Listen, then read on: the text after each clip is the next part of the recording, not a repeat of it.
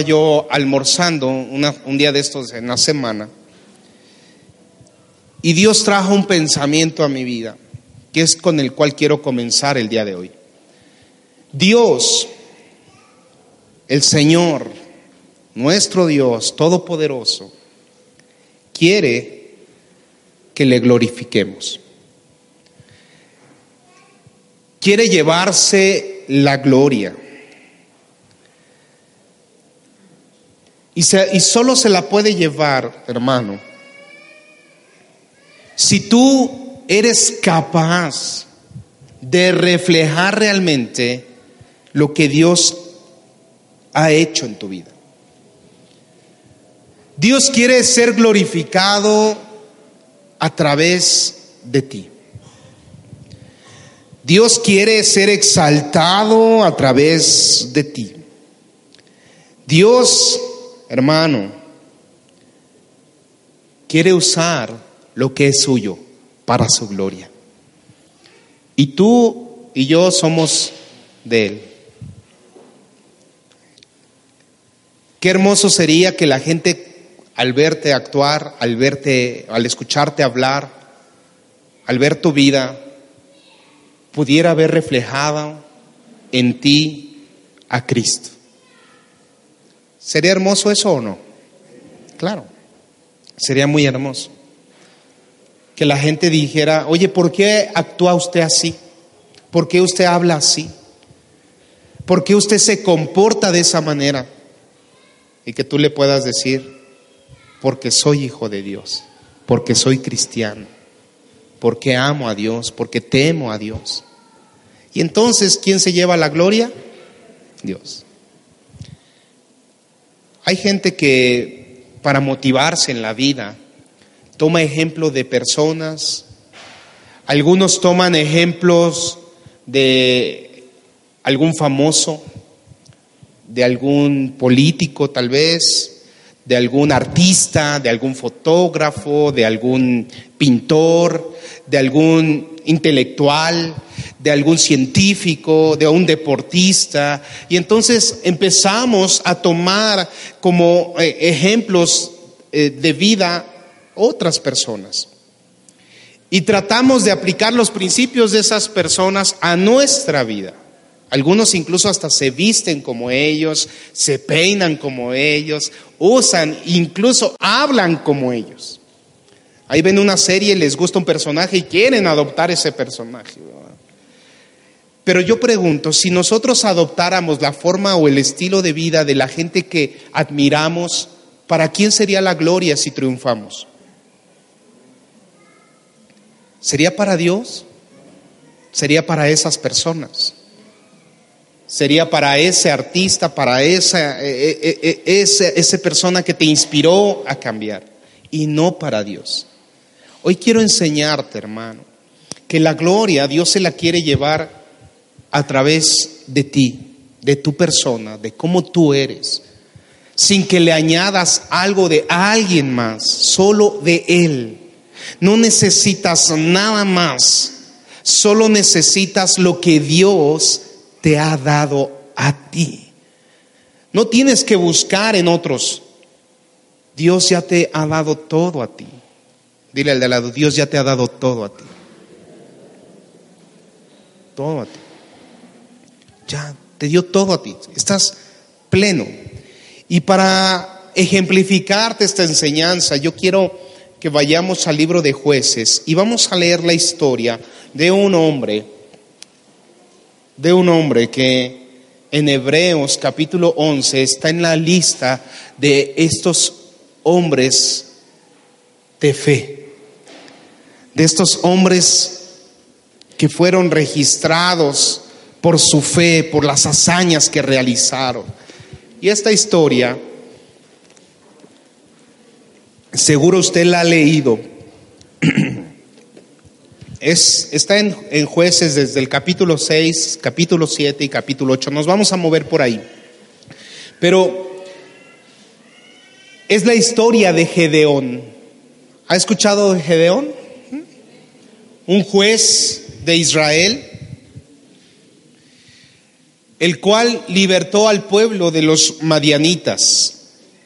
Quiero recordarle y, un poco eh, establecer el contexto histórico de aquel tiempo. Israel, que había sido liberado de Egipto, ahora ya estaba en la tierra prometida. Pero en la región de Oriente había pueblos, sobre todo en Palestina, que habían crecido en número, pero también habían crecido en necesidad, porque sus zonas agrícolas, la mayoría era desértica. Y entonces iban migrando, eran pueblos nómadas que iban migrando al occidente. Y entonces uno de estos pueblos eran los de Madián, los madianitas. Un pueblo numeroso, dice la palabra que eran como langostas, como una plaga enorme, con mucha gente, con camellos. Un pueblo desorganizado tal vez por el gran número de población. Y que entonces ellos vienen a donde está Israel y empiezan a ocupar sus territorios. Los empiezan a invadir. Y el Señor declara ahí en jueces, en el capítulo 6, eh, si usted lee del versículo 7 al 10, les declara que por su desobediencia, por no cumplir los mandatos, por no guardar los mandamientos del Señor, ellos han sido hoy presas de los madianitas. Y los vamos a leer ahí, el verso 7 de jueces 6. Dice, cuando los hijos de Israel clamaron al Señor a causa de los madianitas, el Señor les envió un profeta, el cual les dijo, así ha dicho el Señor Dios de Israel. Yo os hice salir de Egipto y os saqué de la casa de servidumbre, os libré de manos de los egipcios y de manos de todos los que los afligieron a los cuales eché de delante de vosotros y os di su tierra. También os dije, yo soy el Señor vuestro Dios. No temáis a los dioses de los amorreos. Y otra vez invadidos en sus tierras por los madianitas. Ahí estaban presos. El pueblo clamaba porque ahora ya se había tenido que esconder en cuevas, habían tenido que subir colinas, establecerse ahí en los cerros, escondiéndose de los madianitas, y solo podían mirar atrás y ver cómo sus tierras, todo lo que habían trabajado, lo que habían sembrado, lo que habían construido, estaba siendo invadidos por el enemigo. Estaban desconsolados, deshechos. Pero la consecuencia que fue su desobediencia. Hay muchas cosas que pasan alrededor nuestro y son por desobediencia, hermano. No todo es culpa del diablo. A veces muchas cosas, yo le diría el 80% de las cosas que nos ocurren, tiene que ver por desobediencia. Pero ahí Dios muestra su amor, su misericordia y su perdón. Y entonces Dios trae un llamamiento a la vida de Gedeón.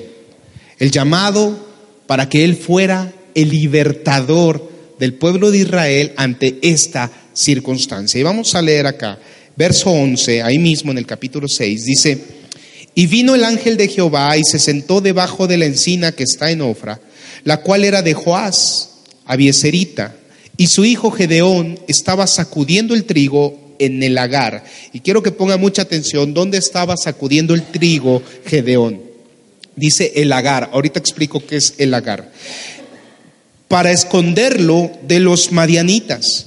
Y el ángel de Jehová se le apareció y le dijo, Jehová está contigo, varón esforzado y valiente.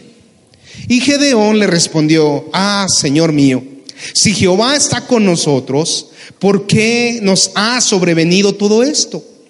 ¿Y dónde están todas sus maravillas que nuestros padres nos han contado, diciendo, no nos sacó Jehová de Egipto? Y ahora Jehová nos ha desamparado y nos ha entregado en mano de los madianitas. Y mirándole Jehová le dijo, ve con esta tu fuerza y salvarás a Israel de la mano de los madianitas. ¿no te envío yo?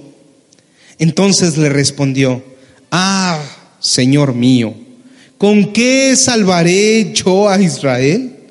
He aquí que mi familia es pobre en Manasés y yo el menor en la casa de mi padre. Bien, aparece el ángel de Jehová, para algunos teólogos es Cristo, ¿verdad? En, la figura del Antiguo Testamento, hablándole a Gedeón. Y le dice a Gedeón que él va a libertar al pueblo de los madianitas. ¿Dónde estaba Gedeón? ¿Qué dice que estaba haciendo? Dice que estaba limpiando el trigo. ¿En dónde? En el lagar. ¿Qué es el lagar? Hermano, en los tiempos del, de, de Israel, ellos sembraban y cosechaban la vid, las uvas, las cosechaban en la colina. Y al final de la colina, hasta abajo, establecían lo que era el lagar. El lagar es como esta cisterna que se construye, donde caen las uvas y la gente se mete a pisar las uvas para sacar el, jugo y hacer el vino. ¿Sí? ¿Ha visto esas imágenes donde la gente está pisando uvas? Ese es el lagar. Y comúnmente se construía a la orilla y en el fondo de la colina.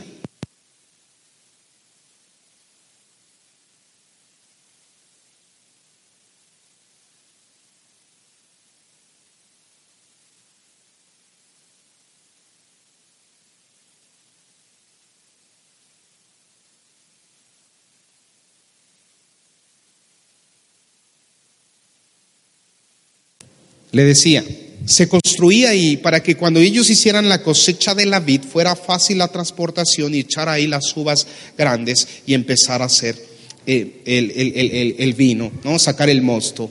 Y ahí entonces estaba, dice la palabra, que estaba Gedeón limpiando el trigo. El trigo no se limpiaba ahí. Le voy a explicar por qué. Porque el trigo eh, lo que hacían era levantarlo, alzarlo, sacudirlo, para que el viento, para que el aire se llevara la basura y cayera el trigo limpio. Entonces, ¿dónde se tenía que limpiar el trigo? Pues se tenía que limpiar en los lugares altos en donde soplara más el viento, donde soprara más el aire, para que cuando lo aventara, pues ¡fum! Fluyera. Entonces, ¿por qué estaba Gedeón en el lagar y no estaba en la colina?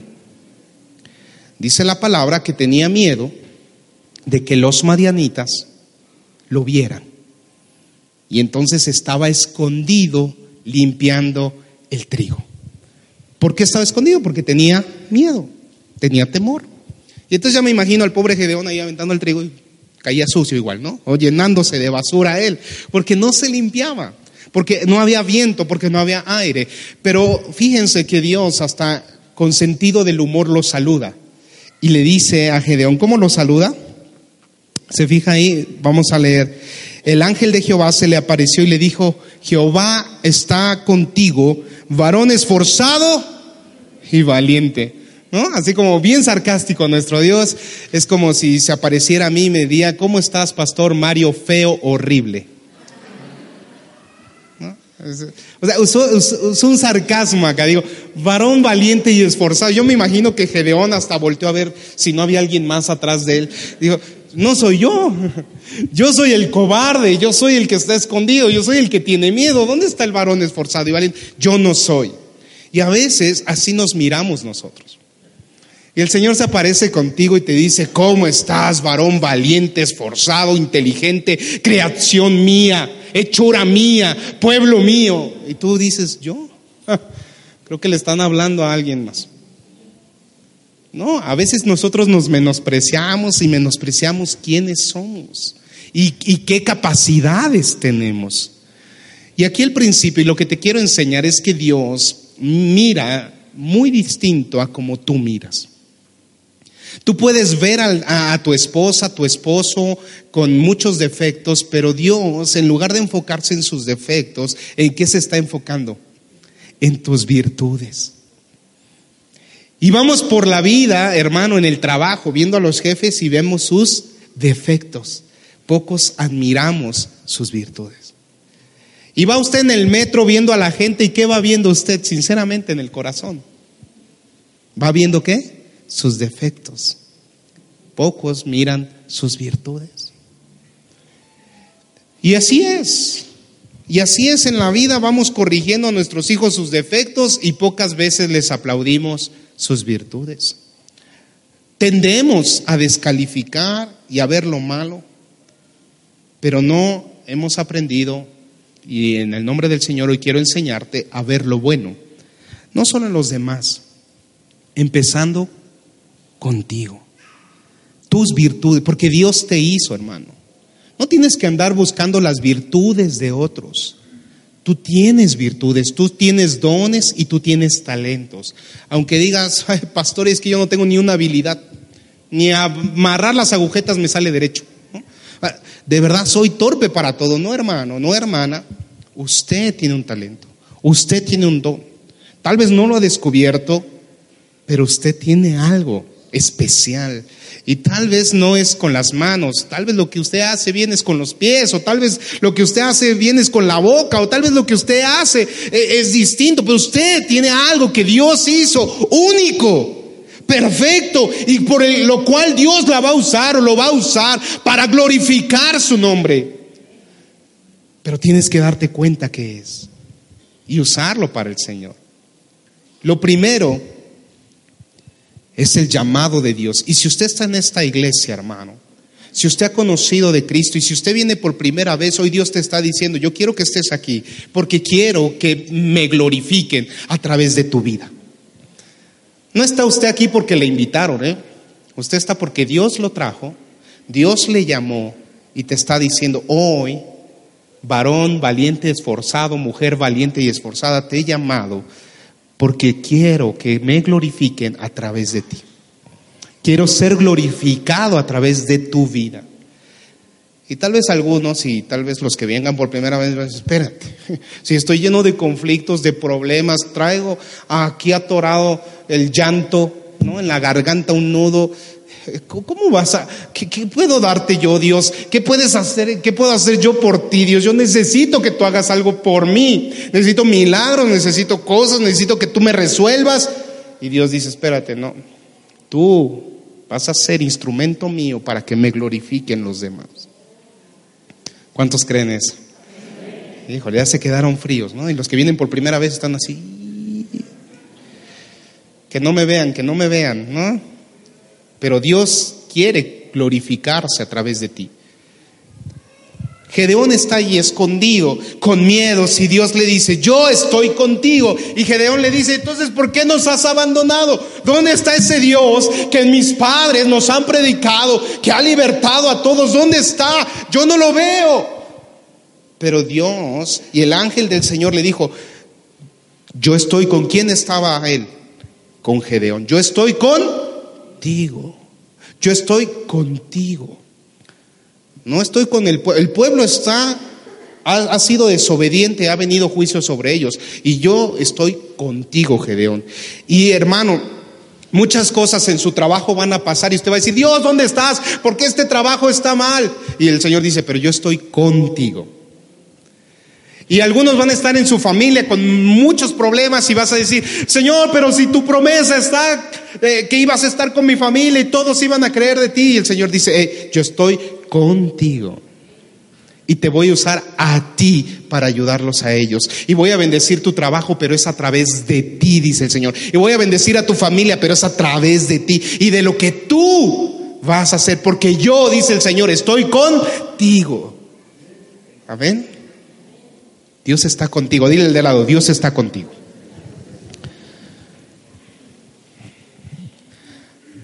Por eso cuando de repente viene un hermano y dice, pastor, es que siento que la iglesia está así, le digo, bueno, ¿y usted qué está haciendo para que la iglesia esté mejor? está bien fácil ver lo malo, pero ¿cómo, ¿cómo lo resolvemos? Pues ayúdeme usted, vamos a hacer lo bueno, pues. Vamos a, hacer que esto, que esto sea diferente. ¿Qué va a hacer usted? Ya me lo dijo, ahora resolvámoslo. Ese es el punto, hermano. Que usted va a ser usado por Dios. Usted tiene que dejarse usar por Dios y usted va a ser instrumento para la gloria de Dios.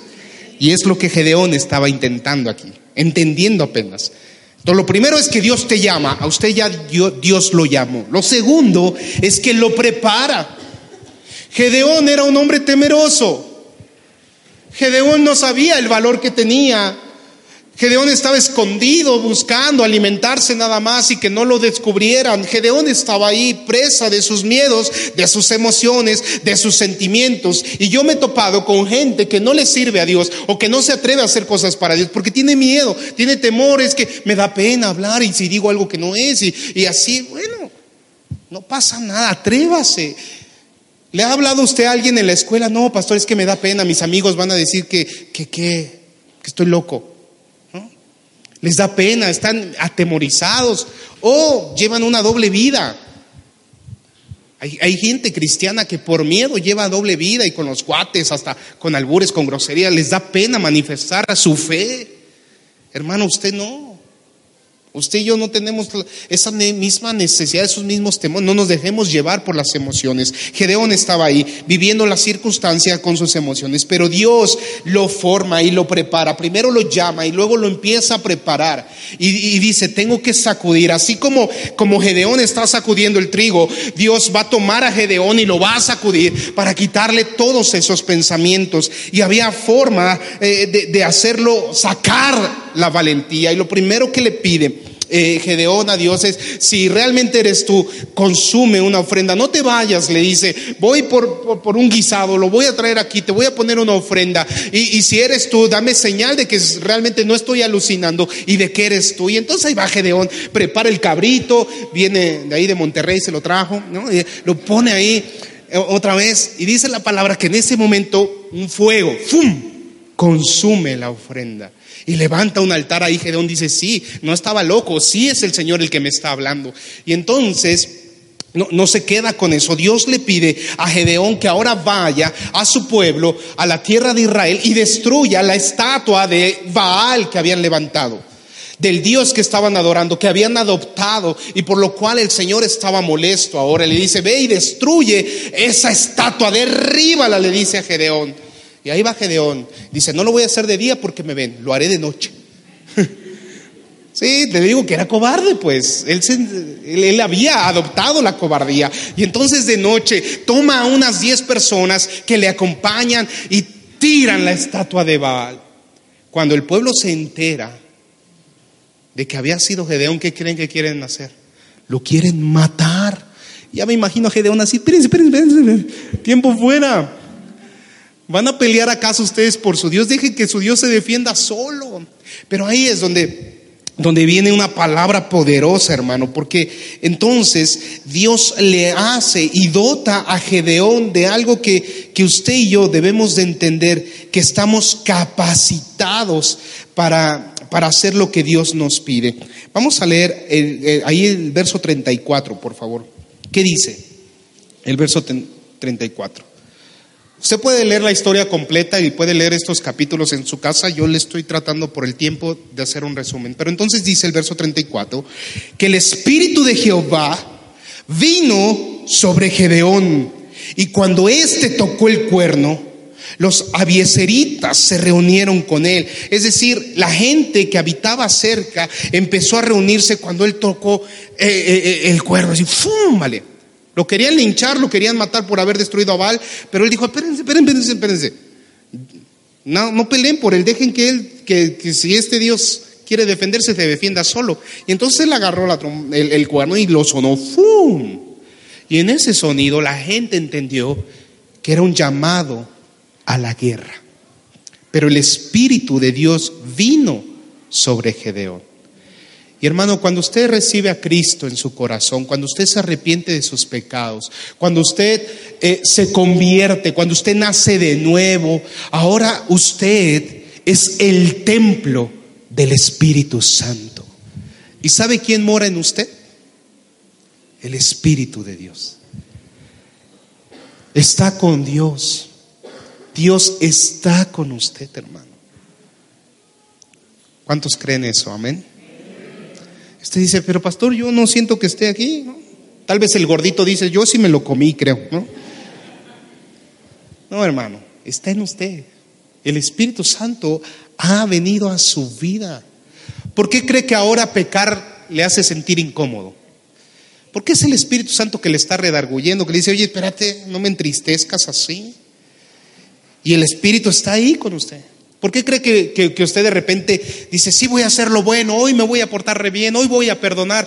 ¿Y por qué? ¿Es de usted? ¿Nace de su naturaleza? No, hemos aprendido que la naturaleza nuestra es mala, es pecaminosa y nos lleva a hacer lo malo.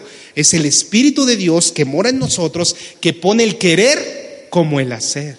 Por eso es que usted perdona a su esposa, a su esposo, eh, perdona las ofensas de los hermanos. No es por usted, es porque el Espíritu de Dios mora en usted. Y Él le da la fuerza y la capacidad para perdonar, para amar y para comportarse distinto. Es el Espíritu Santo. Si eso no estuviera en su vida, usted sería todo un amargado, feo, chocoso, fastidioso, mala onda, gruñes, ¿no? Una abuelita mala onda, ¿no?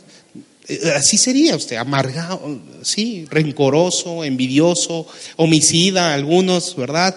Estarían así, vengativos ahora en su vida. Amén. ¿Está ahí? Entonces, eso ya le dio a usted, igual que a Gedeón, la capacidad para levantar la trompeta y sonarla y que la gente se acumule alrededor y diga, ahora vamos a pelear la batalla.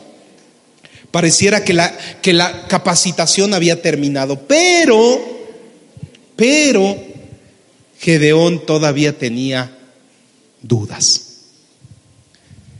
Y es aquí donde quiero confrontarlo a usted, hermano. Quiero simbrar su vida. Si Dios ya lo salvó, si Dios ya pagó por nuestros pecados, por mis pecados, por sus pecados, presentes, pasados y futuros. Si Dios ya dejó su nombre escrito en el libro de la vida, si Dios ya le dotó de su Santo Espíritu, si Dios le ha dado capacidades, intelecto, habilidades, ¿Por qué duda? Porque hoy todavía tiene incertidumbre para aventurarse a vivir una vida completamente de fe. Porque hoy no se atreve todavía a servir en la iglesia. Algunos no se atreven ni siquiera a ir al encuentro, pues al tiempo de transformación. No, no, es que, no, no, no sé qué va a pasar ahí. No, no, no, no, espérese. ¿Por qué no se atreve a ser enseñado en la doctrina? ¿Por qué? Mm. menos empezar a, a, dar una clase, abrir mi casa, yo ser instrumento guiado por Dios a inspirar a otros. ¿Por qué nos estamos dudando? De hacer para lo que hemos sido llamados. Estamos como Gedeón, pero Dios quería hacer algo con él. Y no iba a cambiar de opinión Dios. Y quiero decírtelo, hermano, Dios no va a cambiar de opinión respecto a ti. Si Él dice que te va a usar, te va a usar. Yo lo creo. Y aunque tú te resistas, y aunque estés así arañando el suelo y diciendo, no, no, espérense, yo no voy, yo no voy, yo no voy, Dios te está arrastrando, hermano. Y tarde o temprano, así sea que tengas 80, 90 años, Dios te va a usar. Porque Él te trajo a esta tierra con un propósito. Yo no sé cuántas almas van a llegar a Cristo por ti, pero de que te va a usar el Señor, te va a usar, aunque sea media alma, pero va a llegar a través de ti. No sé cómo ni cuándo, no sé de qué la forma, pero de que Dios va a usar tu vida para gloria suya, lo va a hacer. Él no va a quitar el dedo del renglón, Él va a decir, yo te traje, yo te formé, yo te hice, así que ahora vas a ser útil para mí. Algunos fue, bueno, si usted lo dice, pues. Estoy seguro que el Señor lo va a hacer. Él no abandonó a Gedeón a pesar de sus dudas, de su incertidumbre, no. Y aunque Gedeón lo puso a prueba, porque le dijo, más adelante en estos versículos, le dice, Señor, si realmente quieres que vaya a pelear con los madianitas, pues entonces haz que este paño amanezca mojado y toda la tierra seca. ¿Y qué cree que pasa? El paño mojado. dice, bueno, bueno, bueno, hagámoslo al revés. Ahora que el paño esté seco y que toda la tierra esté mojada, Señor. Si realmente quieres que pelee con los madianitas. ¿Y qué cree que pasó? Ocurrió. Y después de ver eso, todavía Gedeón dijo, ay Señor, pues es que, pues no sé, como que, ya me lo imagino ahí. Ahora, ¿qué, qué prueba le pongo al Señor, no? Pero Dios es paciente con nosotros, hermanos. De verdad que es bien paciente. Tanto que le dice a Gedeón, mira, para que te inspires, ve colina abajo y escucha lo que los guardias van a decir. Y ahí va Gedeón escondido. Claro, no fue solo, se llevó a un siervo. Dijo, no. Le daba miedo hasta la oscuridad al Gedeón. Entonces para ahí, escucha a un guardia que dice, tuve un sueño, soñé que un gran pan venía y destruía las casas de los madianitas. Eso quiere decir que vamos a ser libertados por la espada de Gedeón. Ay, entonces Gedeón ahí sí ya como pavorrea. Yo digo, no le puedo creer a Dios diez pruebas, pero sí el sueño de un hombre, ¿no? Pero así somos irracionales, hasta que no viene alguien y nos cuenta, ¿no?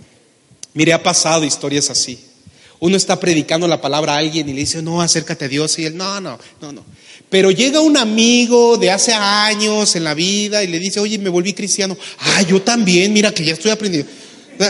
insistiéndole tanto, pero llega alguien más y le dice y ya él, sí le cree, a uno no. Eso pasa. Y así le va a pasar a su familia. Usted está con su familia, da duro y dale, predicándole la palabra. Pero llega un primo, un conocido, alguien más y le comparte y ahora sí se arrepiente. Así pasa.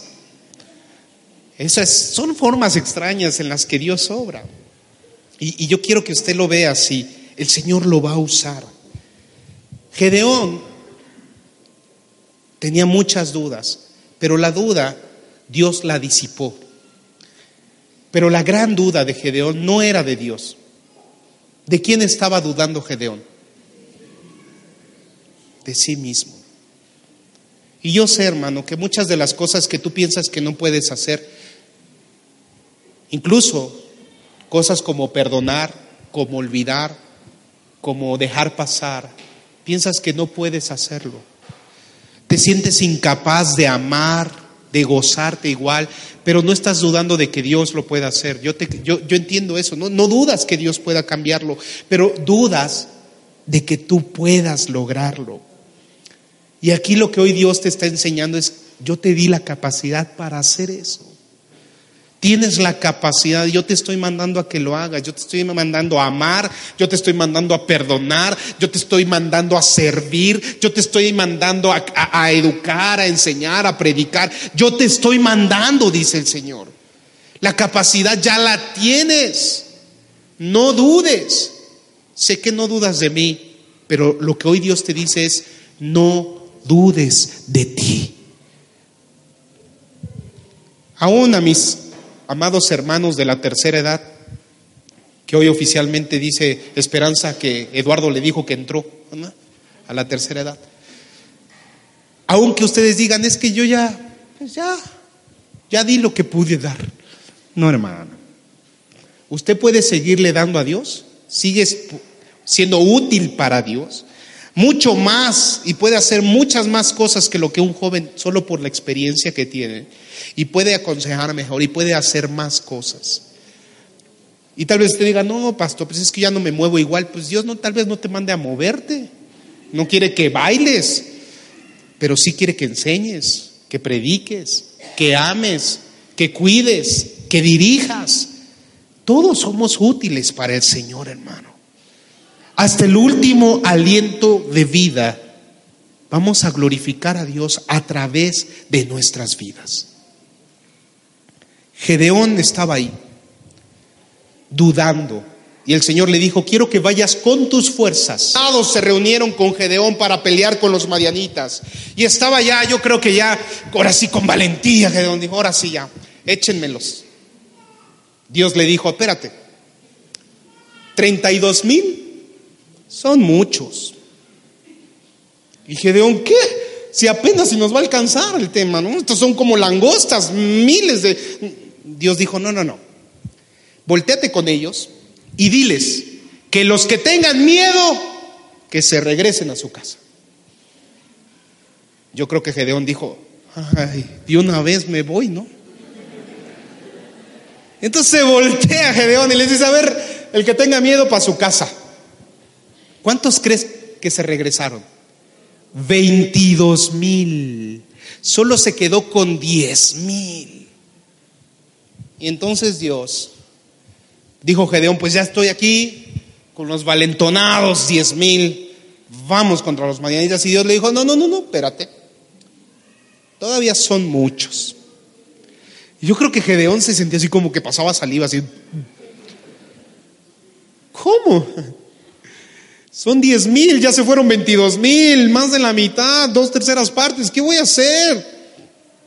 Le dijo, no, no, todavía son muchos. Y si ganan la batalla, van a decir que fue por la fuerza del ejército de Israel. Yo no quiero que digan eso, dice el Señor. Yo quiero que me den la gloria a mí.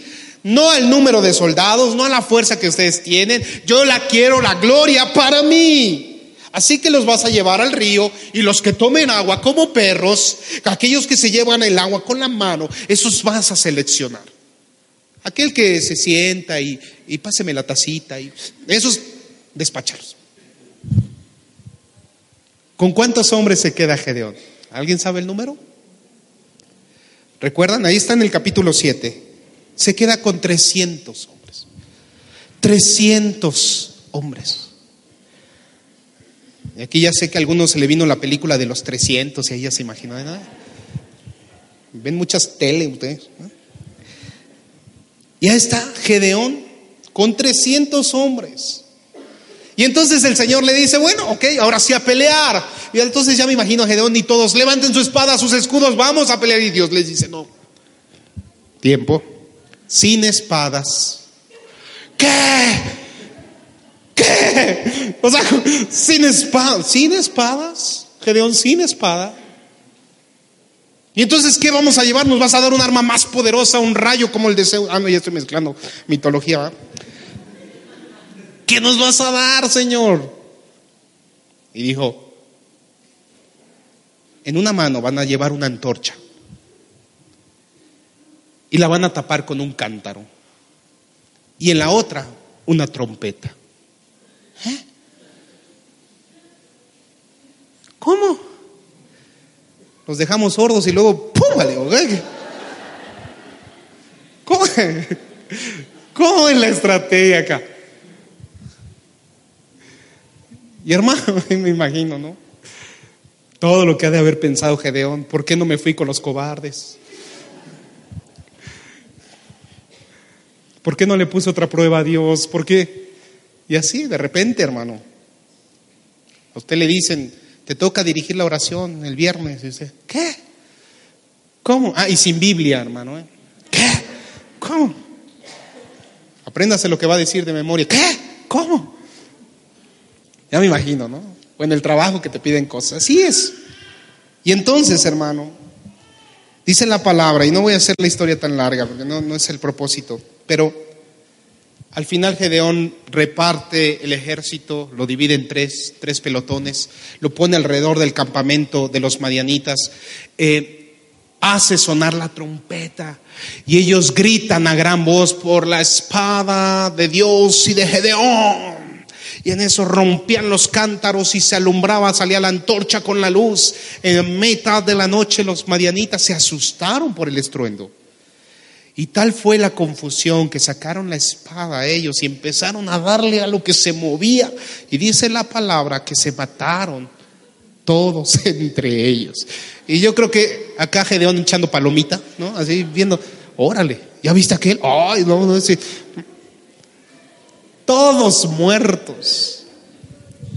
persiguieron a los, a los que quedaban vivos, pero Dios liberta al pueblo a través de Gedeón. Y aquí viene la enseñanza. Capítulo 8, verso 22. Vaya conmigo.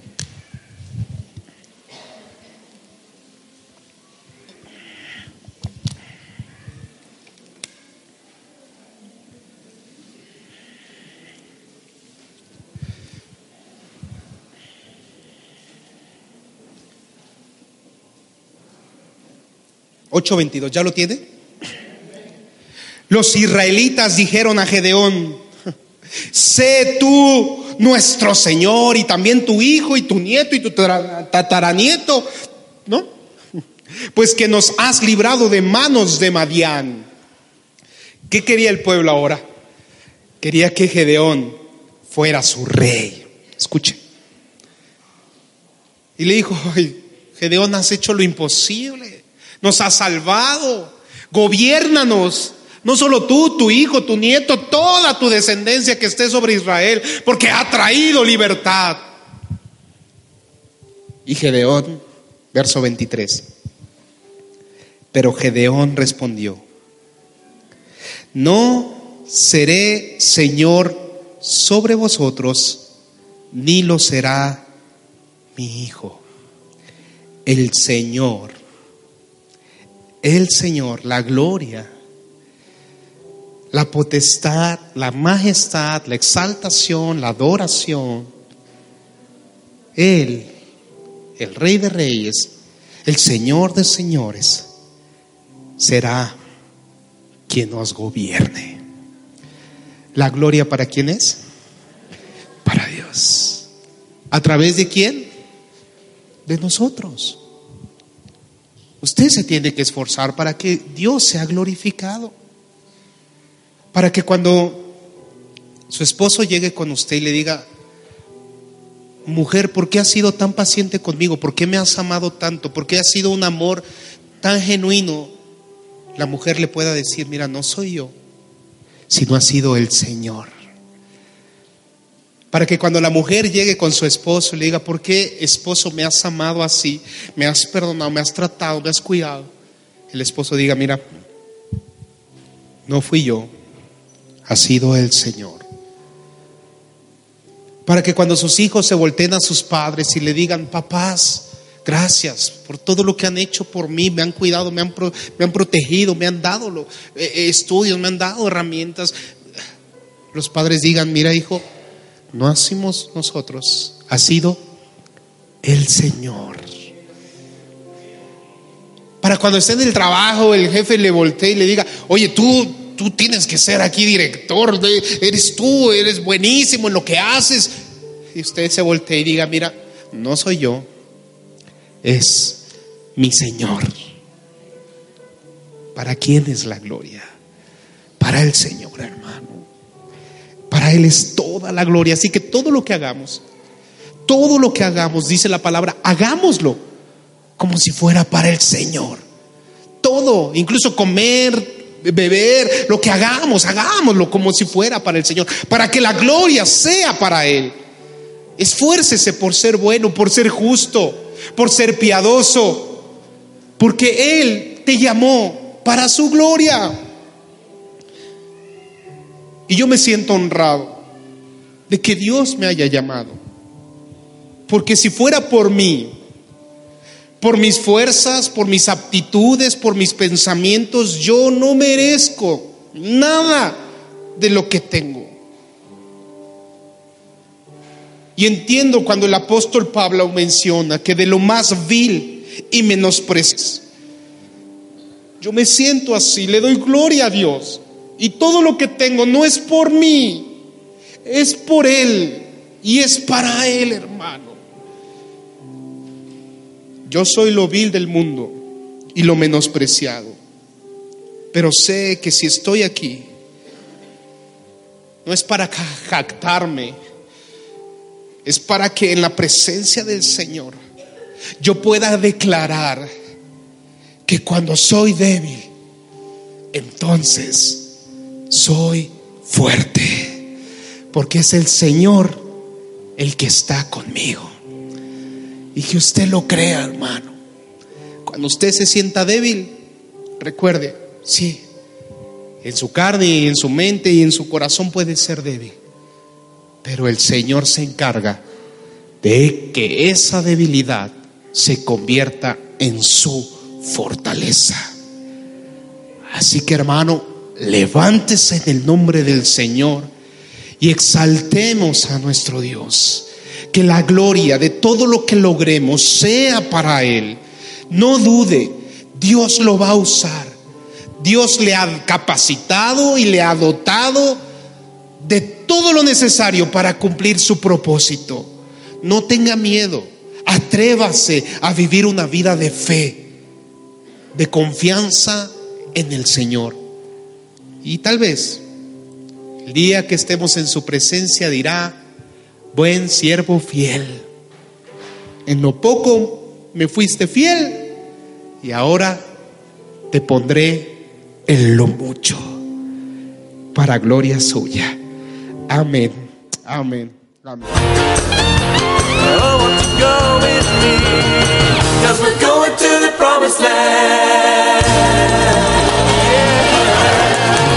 Woo-hoo!